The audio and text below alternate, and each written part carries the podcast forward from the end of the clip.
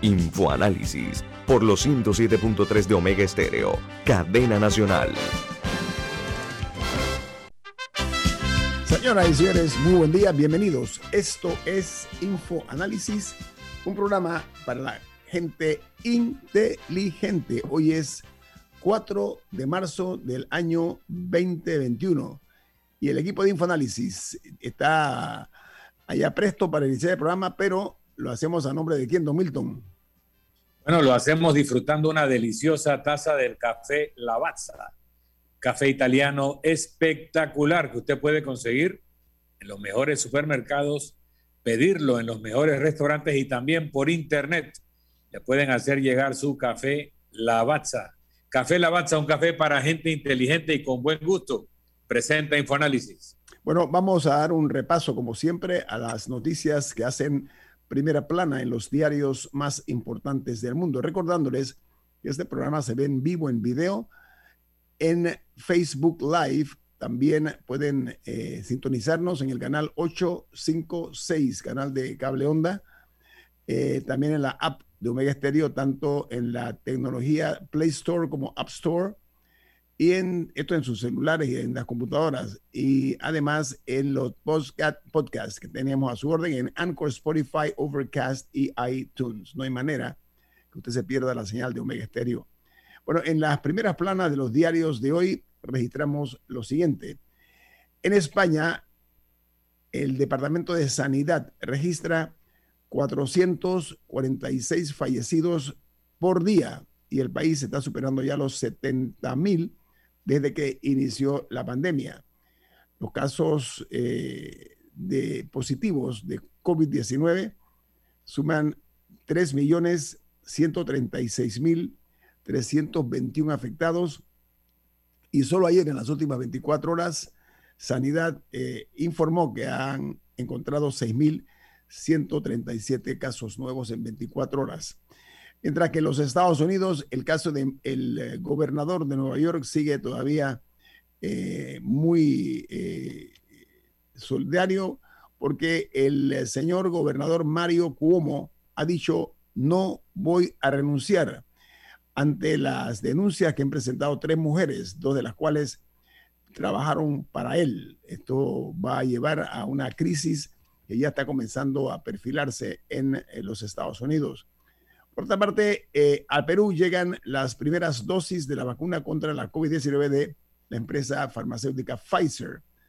El Ministerio de Salud de ese país vacunará 1.700.000 adultos mayores. Ellos tienen un contrato con Sinopharm para la adquisición de 37 millones de dosis, pero no se han eh, todavía eh, logrado formalizar hasta ahora por el escándalo del vacuna gate. El vacuna gate es las personas VIP que se vacunaron sin que les correspondieran, se brincaron a mucha gente. Eso incluyó tanto generales del ejército, altos mandos del ejército, ministros y otra gente que tuvieron que renunciar ante este vacuna gate. Ojalá que Panamá no haya un Panama gate eh, y se cumplan con las reglas del juego. En México, el ex titular de la, de la Secretaría de Desarrollo Social, es una dama, ex titular de la Secretaría de Desarrollo Social, ha sido, se encuentra detenida en un penal en México por ser culpable y es confesa de haber ejercido indebidamente su, su función en el servicio público. Ella ha solicitado que se le imponga una, prisión de seis años en la cárcel y que pague cinco mil pesos de multa. Sin embargo, se está hablando de 21 años de cárcel y casi 5 millones de, pesos mexicanos para esta dama, una mujer muy influyente en la política mexicana. Eh, es como decir aquí el Mides, proporciones guardadas, ¿no? Entonces, eh, en México aparentemente las cosas han cambiado. Antes los funcionarios eran intocables. Esta señora está detenida en un penal mexicano, como dije. Otra noticia primera plana es que la Alemania autorizará la vacuna AstraZeneca para personas mayores de 65 años y pondrá en marcha el plan de desconfinamiento progresivo condicional que contempla la apertura de lugares culturales. Esto lo anunció ayer la primer ministro o ministra Angela Merkel. Por su parte, en Brasil, el senador Flavio Bolsonaro ha comprado una lujosa casa de un millón de dólares en Brasilia. Dice que este es el último escándalo político de supuesta corrupción, en esta ocasión por parte del hijo del presidente de ese país, Jair Bolsonaro. Vi fotos de la casa, espectacular, una mansión toda amurallada. Y tiene muy buen gusto el diputado este eh, Bolsonaro. Por otra parte, en Costa Rica, el Fondo Monetario Internacional alerta sobre el alto endeudamiento e informalidad en su más reciente diagnóstico que está ocurriendo en Costa Rica y advierte que ese país centroamericano cruzará el umbral de las, del sobreendeudamiento en el año 2023. Hay un dicho que dice, cuando veas las, bardas de tu vecino arder, pon las tuyas en remojo. Esto lo acaba de decir el Fondo Monetario del sobreendeudamiento de Costa Rica. Y en Colombia, la Fiscalía de ese país decide el destino judicial de Álvaro Uribe por el caso de manipulación de testigos, que ya lo mantuvo más de dos meses en detención domiciliaria. Eh, el señor Uribe es el hombre tal vez uno de los políticos más poderosos de Colombia y enfrenta la posibilidad de que sea eh, nuevamente eh, depositados sus, sus pertenencias y todo en una celda en Colombia. Por su parte, en El Salvador, según la Fiscalía, la ex primera dama de ese país, Analigia de Saca, esposa del expresidente Tony Saca, lavó 17.6 millones de dólares mientras supuestos empleados del organismo de inteligencia del Estado lavaron otros 9 millones de dólares. Ahí está la respuesta eh, a lo que hemos venido diciendo ayer en el análisis que hicimos en Infoanálisis de cómo la clase política eh, se robó el país de una forma vulgar, grotesca, ¿no? Eh, Quisiera aprovechar, Nieto, porque hay gente que le ha gustado ese programa de ayer y recordarles que el programa quedó grabado en YouTube. O sea, si buscan Infoanálisis y ponen la fecha, pueden ver cualquier programa de Infoanálisis. Y el análisis de ayer del Salvador ha gustado mucho. Usted sabe, Milton, ayer recuerda usted que yo hablé de la primera dama, la esposa. Yo conozco a Tony Saca. Tony Saca es un hombre que comenzó narrando deportes. Eh, luego él compró varias estaciones de radio y eh, llegó a la presidencia de ese país. Eh, como he dicho, lo conocí en las reuniones de UNARCA, que es la Unión de Asociaciones de Radiodifusores, Dueños de Radio de Centroamérica, de la cual yo fui presidente y él fue secretario en esa, en esa ah, directiva que, yo presidí. Y Tony Saca, un tipo jovial, un tipo normal aparentemente, bueno, llegó al poder y ya ustedes ven lo que pasó. Él se, lo acusan de haberse robado cientos de millones de dólares. Pero hay otro que se llama Mauricio Funes, que era una figura muy conocida en la televisión de El Salvador. Eh, Mauricio Funes, funestamente, al llegar al poder, también le hincó el colmillo al presupuesto del Estado salvadoreño y salió huyendo de Salvador ante la posibilidad de que iba a ir detenido y ha tomado la decisión desafortunada para él como hombre de que adoptó la ciudadanía nicaragüense para que no fuera perseguido por la justicia de ese país de, de Salvador. Y él vive en Managua, en Nicaragua.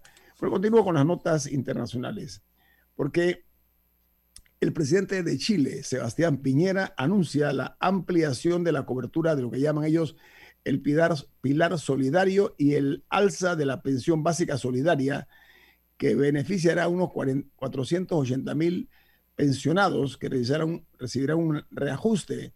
Dice que el plan solidario eh, implica un costo fiscal de más de 1.300 millones de dólares. Eh, vamos a compartir con ustedes las primeras planas de los diarios más importantes de los Estados Unidos de América. Comienzo con el Washington Post, que señala que la Cámara de Representantes pasa la prueba de, en la ley de reforma a la policía, nombrada en honor a George Floyd. Ustedes recuerdan que él murió eh, asfixiado por unos policías que le pusieron la pierna sobre el cuello y lo mataron de esa manera. Por dice que la legislación que enfrenta obstáculos en el Senado prohibiría el estrangulamiento como medida de la policía y acabaría con el perfil racial y religioso y prohibirá también eh, este tipo de, medidas que incluyen aquella de que la policía puede llegar y le tumba la puerta a la gente sin anunciar. Y eso se va de acuerdo a esta medida, no van a poder entrar si no tocan la puerta antes y se identifica. Muy revolucionaria esta, esta medida.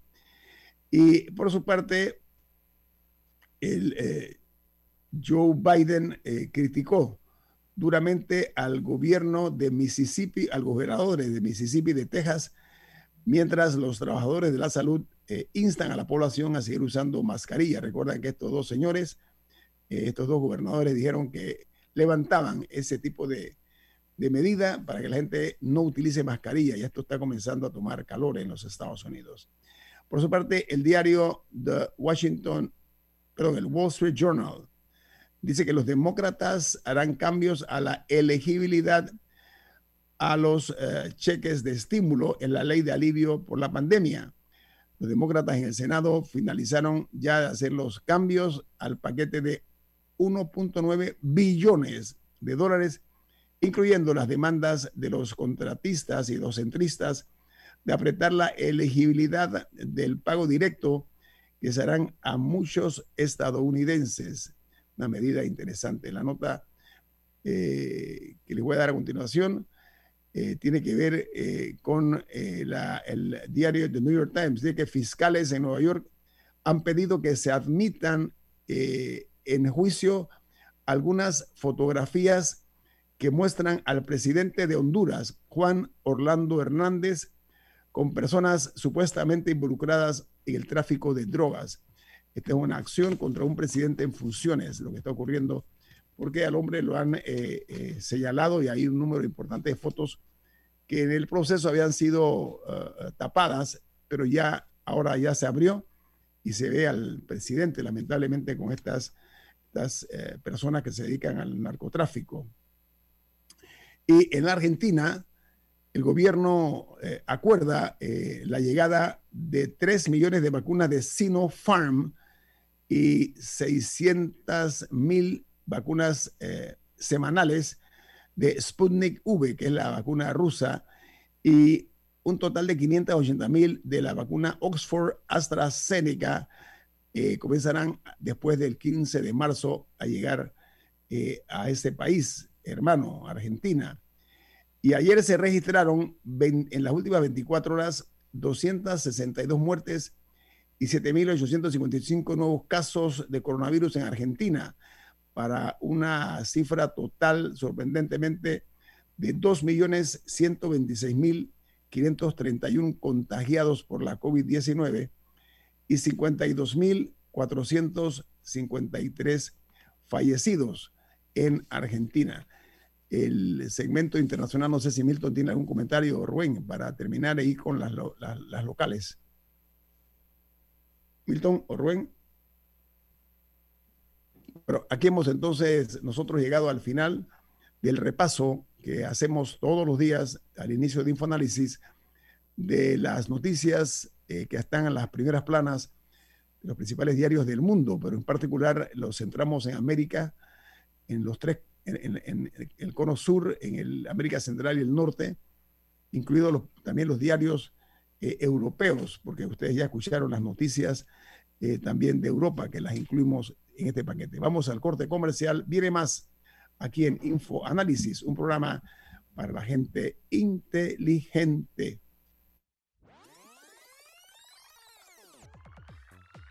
Omega Stereo tiene una nueva app. Descárgala en Play Store y App Store totalmente gratis. Escucha Omega Stereo las 24 horas donde estés con nuestra nueva app.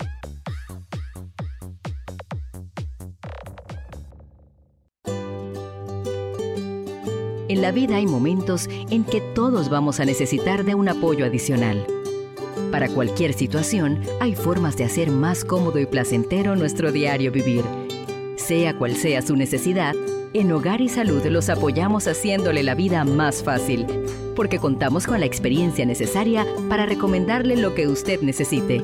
Recuerde, Hogar y Salud les hace la vida más fácil. Visite nuestras nuevas sucursales en Villa Zaita al lado del Super 99 y en Cativa Colón al lado del Super Extra. Estamos abiertos en todas nuestras sucursales del país y le hacemos su entrega de forma gratuita en Panamá Centro. Para mayor información, puede consultar en Instagram y Facebook. Ya viene InfoAnálisis, el programa para gente inteligente como usted.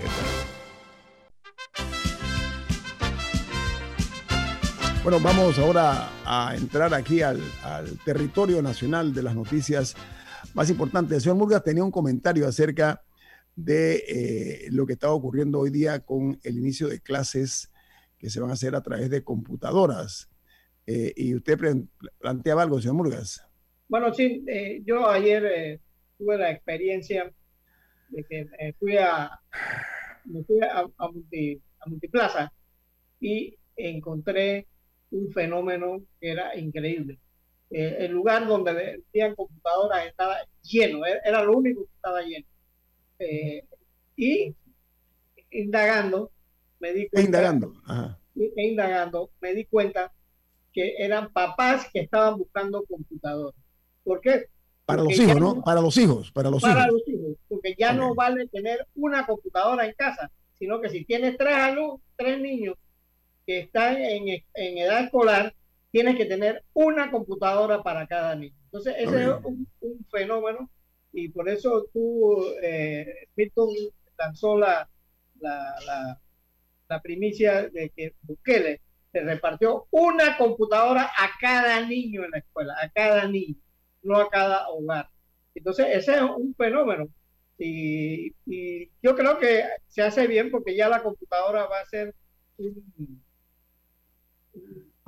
es como las medias, ¿no? los calzados, que son de uso personal. Entonces la computadora va a ser ya eh, al ritmo que vamos como un uso personal, no es hogareño nada más. sobre, sobre, el presidente Bukele, yo vi la conferencia de prensa donde él anunció que se le iba a dar, que habían comprado una computadora para cada niño salvadoreño. Se le entrega, pero esa computadora lleva un componente en el cual si se la roban, se puede inhabilitar la computadora. O sea, no va a servir de nada robarse una computadora de esas que está repartiendo el gobierno salvadoreño. Y están eh, anunciando también que tiene ciertos eh, programas, si tiene Office, tiene Windows, pero eh, son programas en los cuales quieren asegurar que los niños no lo utilicen para, para juegos, etcétera, nada más, sino también para estudios. Eso yo lo escuché, Milton, no sé usted qué información tiene. Sí, el, el concepto es que nosotros creamos un modelo político para servir a la gente, para servir al pueblo. Eso es en teoría. En la práctica, el modelo democrático republicano que debe tener separación de poderes es secuestrado, es colonizado por grupos de poder. Algunos grupos de poder político para enriquecerse, algunos grupos de poder económico para mantener privilegios y lo que ha visto El Salvador y han visto nuestros países es cómo el modelo este deja de ser funcional porque no cumple el propósito de utilizar los recursos públicos para el beneficio de la gente, sino de una pequeña minoría. ¿Cuánto cuesta darle una computadora a cada niño panameño? ¿O cuánto costó dársela a cada niño salvadoreño, que son más, más en un país más pequeño que nosotros y más pobre que nosotros? Y ¿Cuánto cuesta el dinero que se gasta en alquiler de flotas de vehículos o en obras faraónicas? Entonces, tenemos que preguntarnos si el sistema está cumpliendo los propósitos para los cuales fue diseñado o ha sido desnaturalizado. Igual que hablábamos del régimen de los derechos humanos. El régimen de los derechos humanos está para proteger los derechos humanos de las personas, no para blindar a los criminales contra la justicia, contra el, el, control que debe ejercer el Estado para que esas personas no le hagan daño a los demás. Entonces, cuando el sistema colapsa, porque el régimen de los derechos humanos es utilizado para defender a pandilleros y no a los ciudadanos, cuando el sistema democrático de separación de poderes es utilizado para bloquear las iniciativas del Ejecutivo, para chantajearlo, o para evitar que las cosas sucedan. Aquí, por ahí vi una glosa de, que no se puede generar energía limpia, creo que la puso el colega Edwin Cabrera, porque hay una empresa que hace varios años interpuso una serie de recursos judiciales que impide que se hagan licitaciones para la producción de energía limpia. Entonces, el, el sistema político, democrático, legal que hemos creado, en lugar de servirle a la gente, le sirve a pequeñas minorías. Y eso produce fenómenos como Bukele. Entonces aquí en Panamá ya es hora que teniendo los recursos, le demos a los muchachos su computadora, le demos señal de wifi, le pongamos los, programas, como decía Añito, que garantice el uso educativo y limite el uso que pueda ser eh, perjudicial, porque todo eso es posible, pero no hay voluntad, porque la única voluntad es enriquecer o proteger los intereses de pequeños grupos. Mira, Milton, eh, hay varios escenarios, ¿no? Uno, eh, que aquí da la impresión que muchos políticos son impermeables a la crítica. Les tiene sin cuidado. Son señalados por, eh, no digo de este gobierno, incluido este gobierno. Los últimos años, las últimas décadas, han sido eh, civilinos en su actuar, han sido hasta cínicos muchos de ellos.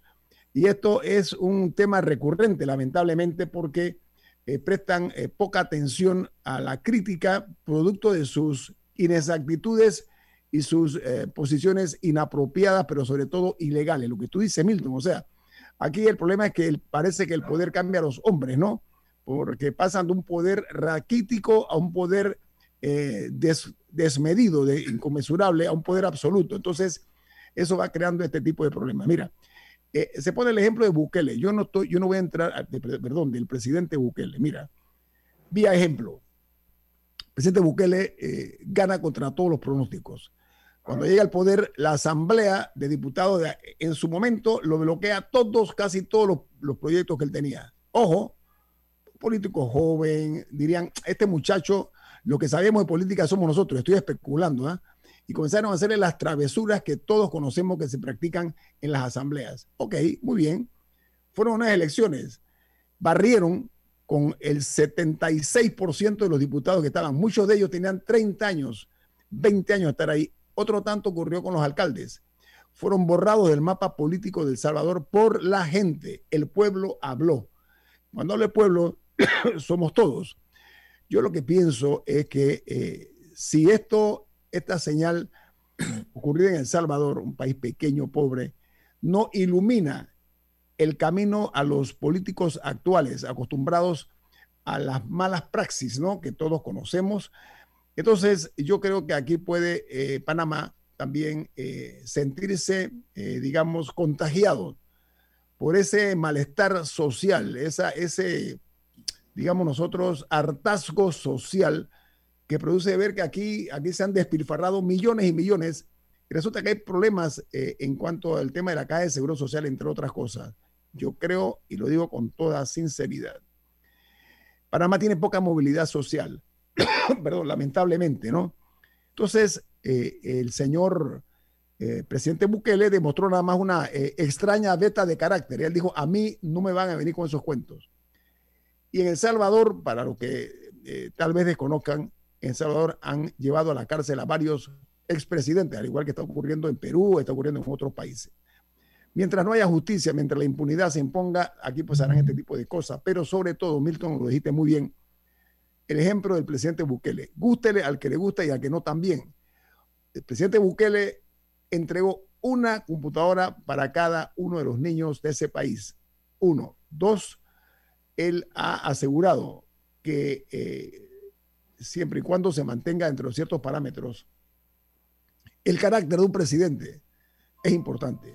Tiene que haber eh, un rasgo de, autoridad por parte del presidente sin ser abusivo, ¿ah? porque sí, debo decir que el presidente Bukele ha tenido choque con los medios de comunicación, las razones que sean. Entonces, eh, quería referir a eso, Rubén. Guillermo, ah, la, la elección ha sido grande para todos los salvadores. La representación popular el FMLN, eh, que era eh, que supuestamente representaba a los pobres, pero los Las clases populares, las clases populares, Rubén, diría yo, ¿no? Las clases populares. a, las clases populares. Sí. ¿Qué, ha pasado? La elección que ha ocurrido en El Salvador es escandalosamente verídica.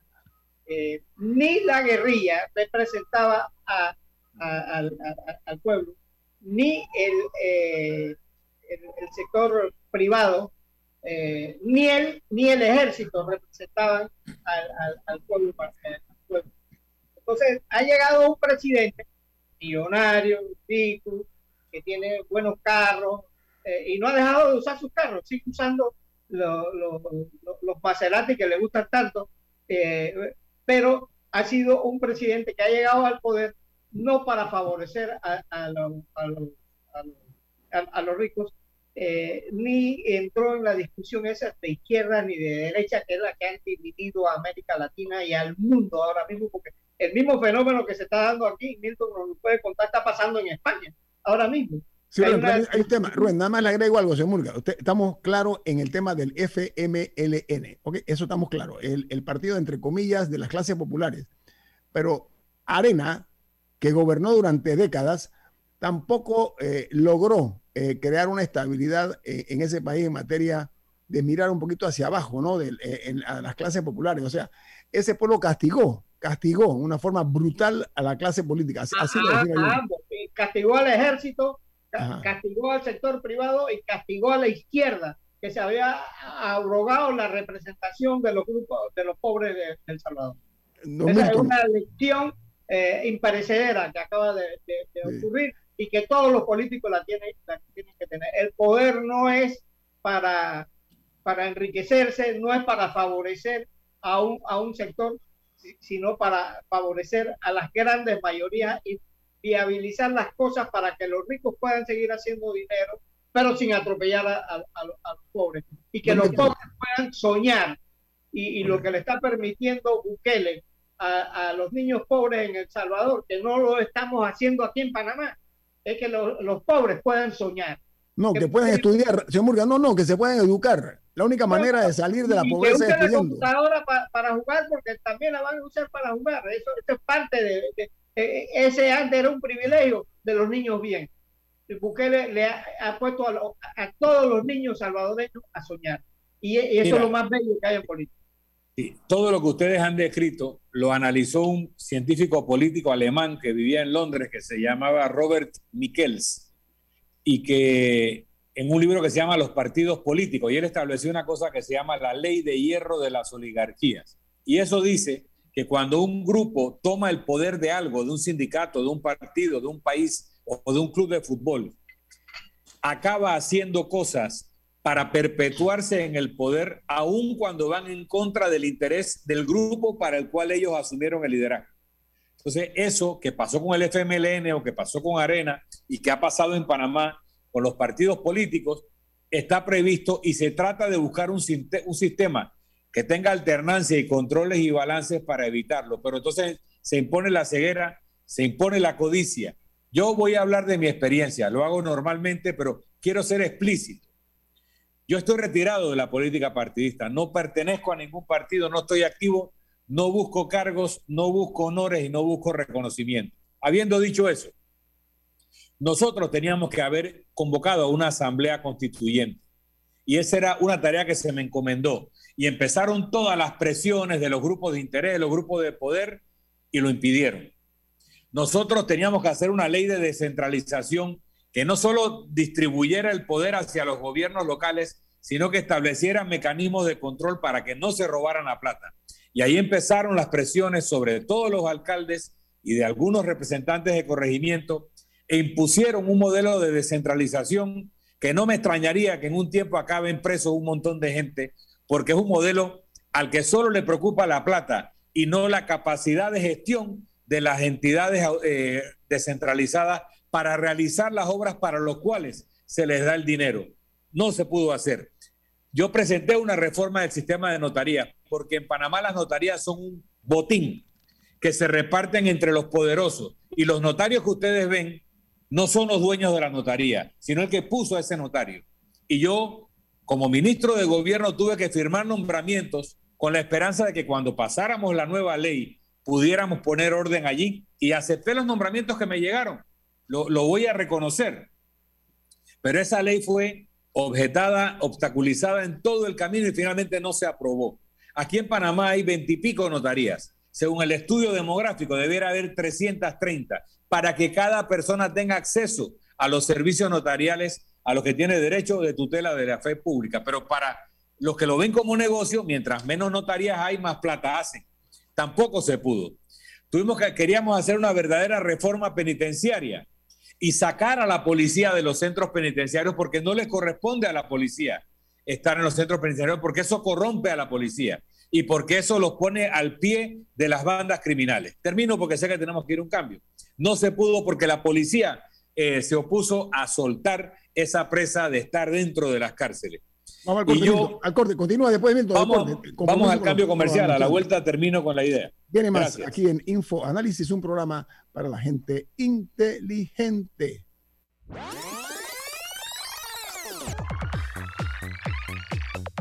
Omega Stereo tiene una nueva app. Descárgala en Play Store y App Store totalmente gratis. Escucha Omega Stereo las 24 horas donde estés con nuestra aplicación 100% renovada. Bienvenido al nuevo verano con Claro. El momento para demostrar con tus stories que por fin aprendiste a cocinar. Cámbiate a Claro con ilimitada y minutos ilimitados en planes postpago desde 30 balboas para que vivas más conectado. ¡Claro! Promoción válida del 1 de enero al 31 de marzo del 2021. Incluye data limitada con opción a compartir hasta 5 GB mensuales, minutos y SMS limitados de Claro a Claro y 250 minutos a otros operadores y a 32 destinos de LDI. Para mayor información ingresa a www.claro.com.pa. En Banco Aliado nos enfocamos en trabajar para estar en cada aspecto de tu vida. Somos Banco Aliado, donde te acompañamos en tu crecimiento financiero, junto a nuestras subsidiarias en Aliado Factoring. Brindamos la liquidez inmediata. En Aliado Seguros te protegemos en tus proyectos. En Aliado Leasing equipamos tu negocio como lo merece. Y en Finacredit te apoyamos siempre. Banco Aliado, aquí estamos para ti. Sigue Síguenos en nuestras redes sociales como arroba Banco Aliado y visítanos en nuestra página web bancoaliado.com.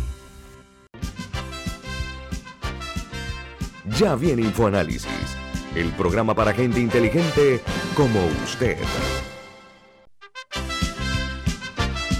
Bueno amigos, estamos aquí en InfoAnálisis eh, analizando realidades eh, que son hasta grotescas, muchas de ellas y que rayan en lo tragicómico. Por ejemplo, aquí eh, lo que Milton señalaba, hay muchos políticos que se sienten que son una, una deidad, que hay que eh, rendirles culto, eh, admirarlos con exaltación.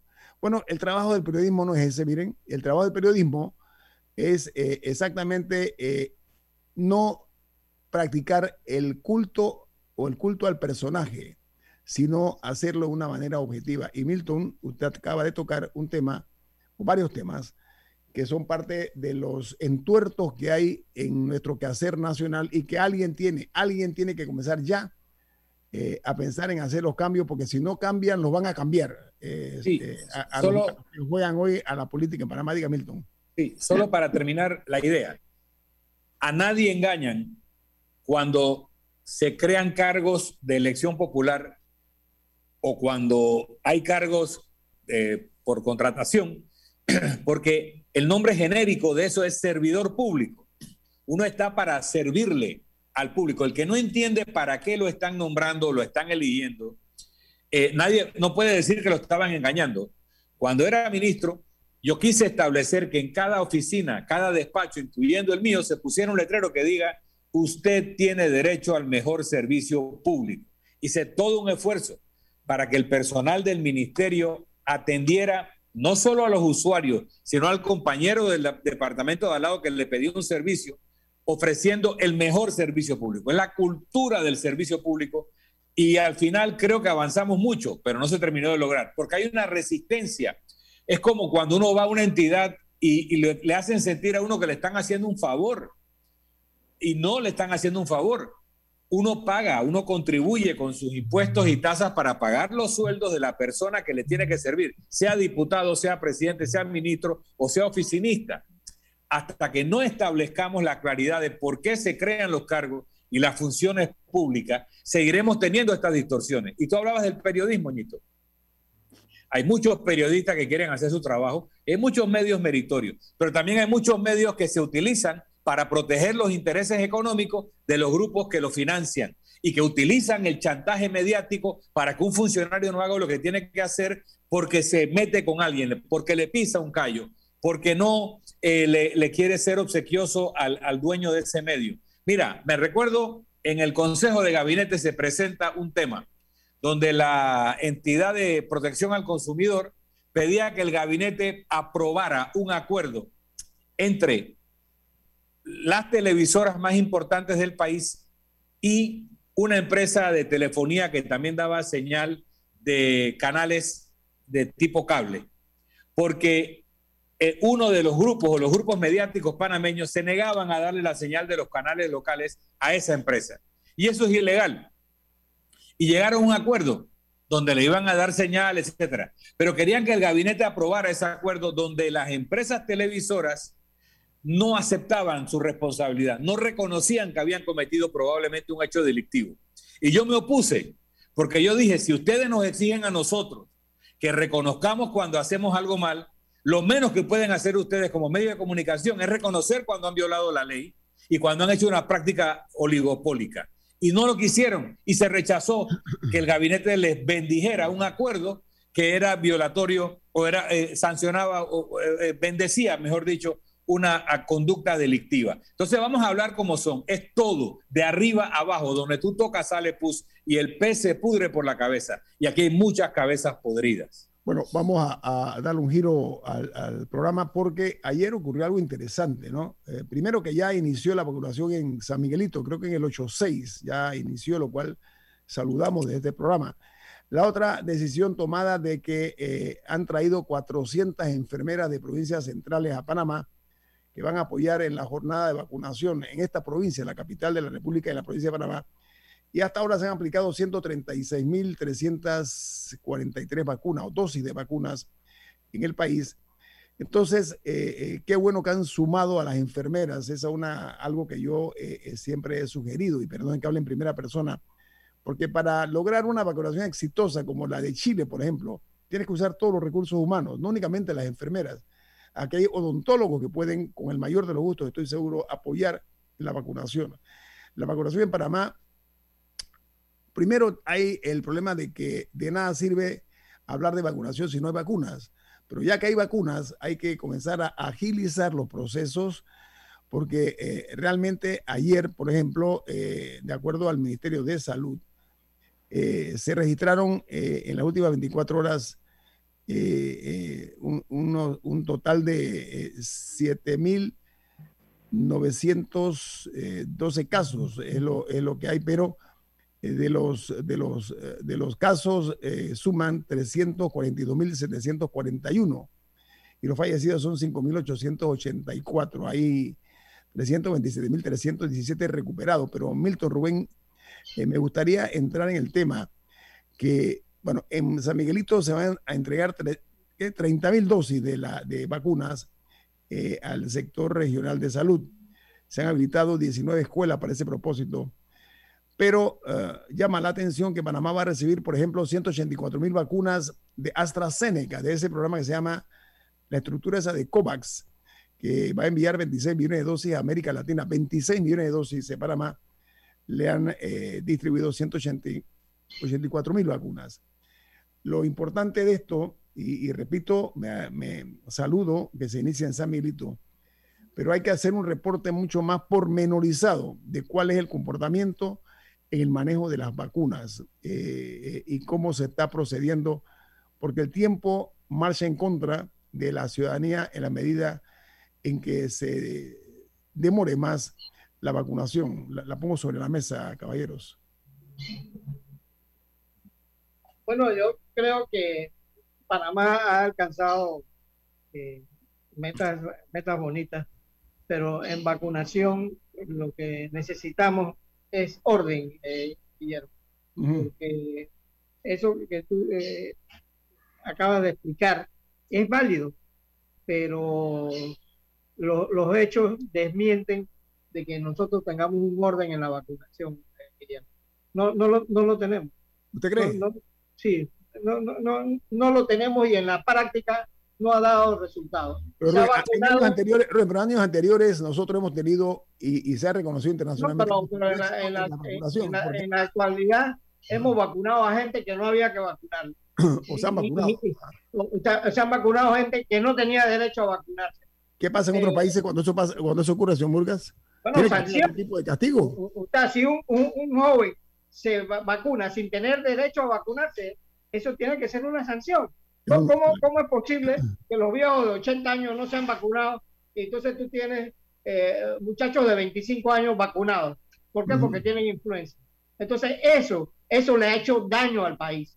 Yo creo que el ejemplo que ha dado Bukele, y te felicito Guillermo por haber traído ese, ese tema de, El Salvador aquí, que le ha dado una lección al mundo. Un país pequeño, pobre como El Salvador, le ha dado una lección al mundo, porque ni Estados Unidos tiene el sistema de vacunación eh, eh, universal o la distribución de computadoras que hizo eh, el presidente Bukele en, ese país pobre.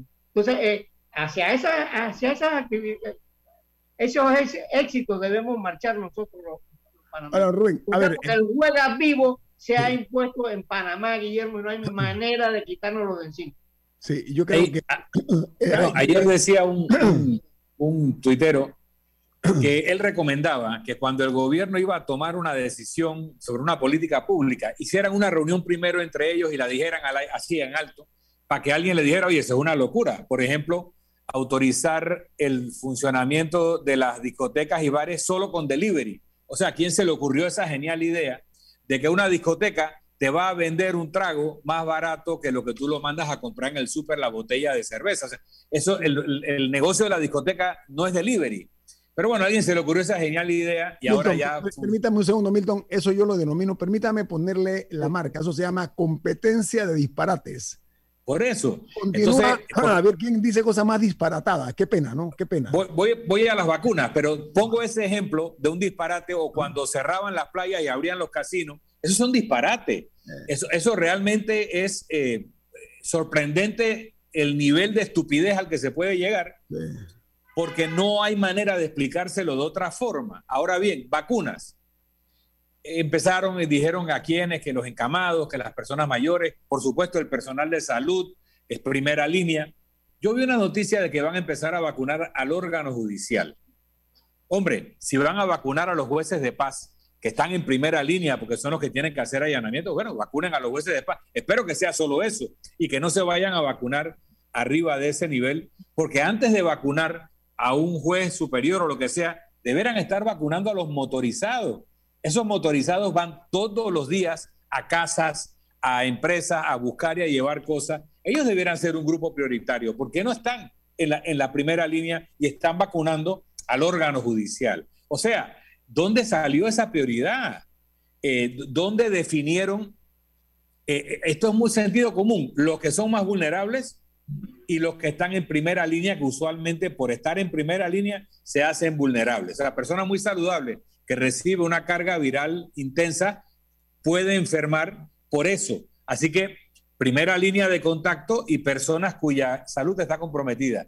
Pero empiezan a vacunar a, gente que no está en uno u otra condición y uno se pregunta, y lo, y lo anuncian que lo van a hacer, ¿a quién, ¿a quién se le ocurrió esa idea? Y no entienden cómo eso devalúa la función pública y reduce el apoyo popular a las autoridades. Pero sabes qué, ya es hora que se haga un alto, que repiensen lo que se está haciendo, porque no estoy viendo coherencia, no estoy viendo eh, que, tengan paz mental. Yo creo que hay un desequilibrio aquí en algunos funcionarios que están cometiendo eh, realmente actos eh, que son inapropiados por una persona que tiene poder político. Ojo, poder político que puede influenciar yo quiero llamar la atención. La gente se está agotando ¿ah? de ciertas acciones que se están tomando y si nadie se lo ha dicho, me permito decirlo con las consideraciones propias. La gente está poco a poco llegando a un extremo en el cual cuando la gota pueda rebasar el vaso, creo que muchos funcionarios no van a poder sostenerse en el cargo precisamente por lo que llamo yo disparates lo que decía Milton de la discoteca. Yo nunca he visto una cosa tan, oye, iba a decir algo eh, que podía sonar grotesco, pero es poco inteligente, hombre. Eso es poco inteligente, hay que decirlo. Ese tipo de, ¿cómo dice aquí popularmente? De ñamura. Oye, seamos serios, hombre. Seamos serios aquí en lo que estamos haciendo. Están quebrando muchas empresas, hombre.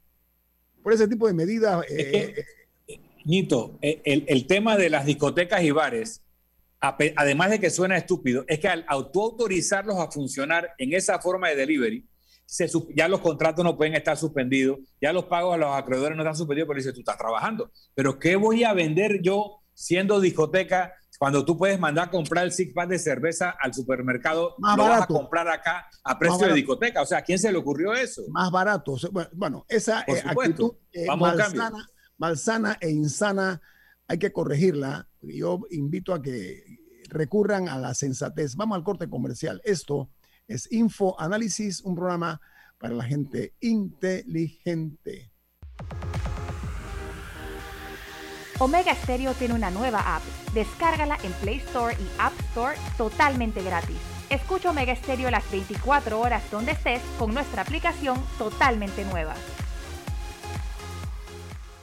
Si desea que sus colaboradores trabajen desde su casa, podemos ayudarle. En Solutexa somos expertos en aplicar la tecnología a las técnicas y trabajos de oficina. Contáctenos en solutexa.com.pa o al 209-4997. Solutexa.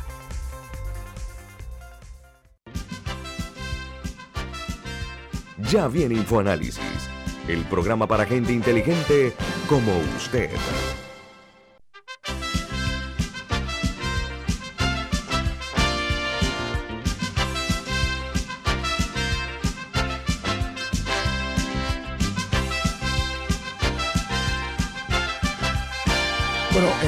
Vamos a terminar el tema este que nos vamos a entrar en otro tema, pero hay un problema de, pereza intelectual alguna vez en algunos funcionarios eh, que además son alérgicos al diálogo, ¿ah? toman medidas así a la, a la, ligera. Milton Rubén, vamos a, les invito a que toquemos el siguiente tema.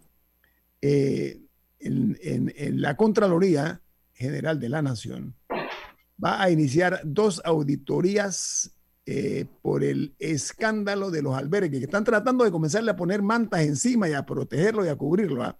Nosotros no vamos a escampar en ese tipo de insistencia, que esto no puede quedar en el olvido o en el anecdotario, donde están otros crímenes de lesa humanidad. Esto de los niños, estos es un crimen de lesa humanidad que se castiga internacionalmente. Pero entonces vuelvo al tema. La Contraloría, como dije, va a, proceder eh, pues con, con estas dos auditorías. Una va a ser forense. La idea es eh, corroborar eh, que se usó fondo del Estado y que hubo eh, las irregularidades que ya todo el mundo está conociendo. Y otra que va a evaluar las gestiones y las funciones tanto del Ministerio del MIDES como también del CENIAF. Eso es interesante. Vamos a ver qué pasa, porque aquí lo que, si eso se despolitiza, podremos ver la verdad y solucionar. La pongo de esa manera. Pero se está hablando que dentro del tema este de, la, de las auditorías, estas pueden provocar eh, eh, eh, incluso llegar a delitos penales y patrimoniales, que ya son penas mucho más interesantes. Ojalá que la Contraloría, y tengo la esperanza, haga un trabajo, porque están hablando de una auditoría forense, y estoy seguro que los auditores que van a hacer eso van a ser muy celosos, muy acuciosos, en encontrar hasta el mínimo detalle de las horribles experiencias que han vivido eh, niños panameños a manos de, personas que no hay manera que se les perdone esto con otra cosa que no sea la cárcel, por haber violado, haber eh, embarazado niñas, hacerlas eh, abortar, niños que han sido sodomizados, en fin, esto no puede, por, por respeto a nuestra propia naturaleza como panameños, no puede quedar en el olvido. Diga, Don Milton. Quinto, eh, hace poco aparentemente corrió el rumor de que la directora del CENIAF había renunciado. Ella le dio unas declaraciones a Radio Panamá donde dice, yo no tengo por qué renunciar eh, porque acabo de empezar en el cargo y se me debe juzgar por mi trabajo. Yo estoy de acuerdo. Se le debe juzgar por su trabajo, no por lo que pasó antes de usted, sino por lo que usted empezó a hacer. Pero lo que ahora mismo usted tiene que hacer es demostrarnos que usted está investigando como directora del CENIAF y usted está cambiando los sistemas y procesos para que esto no se vuelva a repetir. Así que usted va a tener que rendir cuentas y no tengo el honor de conocer a la persona, a la señora Silvera, pero eh, no por lo que pasó justo antes de que usted se encargara, pero sí por lo que usted ha hecho para que esto no vuelva a suceder y para tomar control inmediato de aquellos albergues en donde hay niños y niñas que requieren su tutela inmediata, no cuando se determinen responsabilidades. Ya, esos niños tienen que estar en manos de personas que los cuiden, que los alimenten y que los protejan. Ya, ahora, y por eso se le va a juzgar a usted. Milton, mira, eh, yo voy a, ser muy puntual, no quiero irme muchas décadas atrás. Eh, cuando eh, Juan Carlos Varela llega al poder, Juan Carlos Varela da una orden pública, consta en todos los medios, en grabaciones de televisión, en los audios de radio y en los medios impresos. Él dijo, he ordenado a mis ministros que hagan inventarios para definir y encontrar cuáles fueron los malos manejos que se dieron en la administración anterior. Es una orden presidencial, ojo, una orden ejecutiva por parte del presidente de Panamá. Adivinen qué, no se hizo. Eso se llama...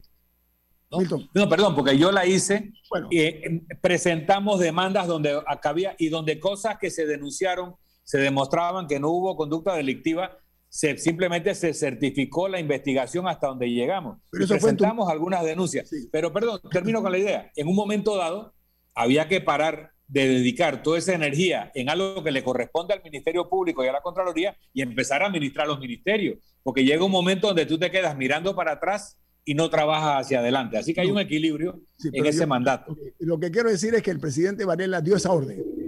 En el caso tuyo, Milton, te excluyo por lo que estás diciendo, pero no se acepta en el Ministerio de Obras Públicas, por ejemplo, con todos los excesos que se, por poner un ejemplo de un ministerio, no pasó nada.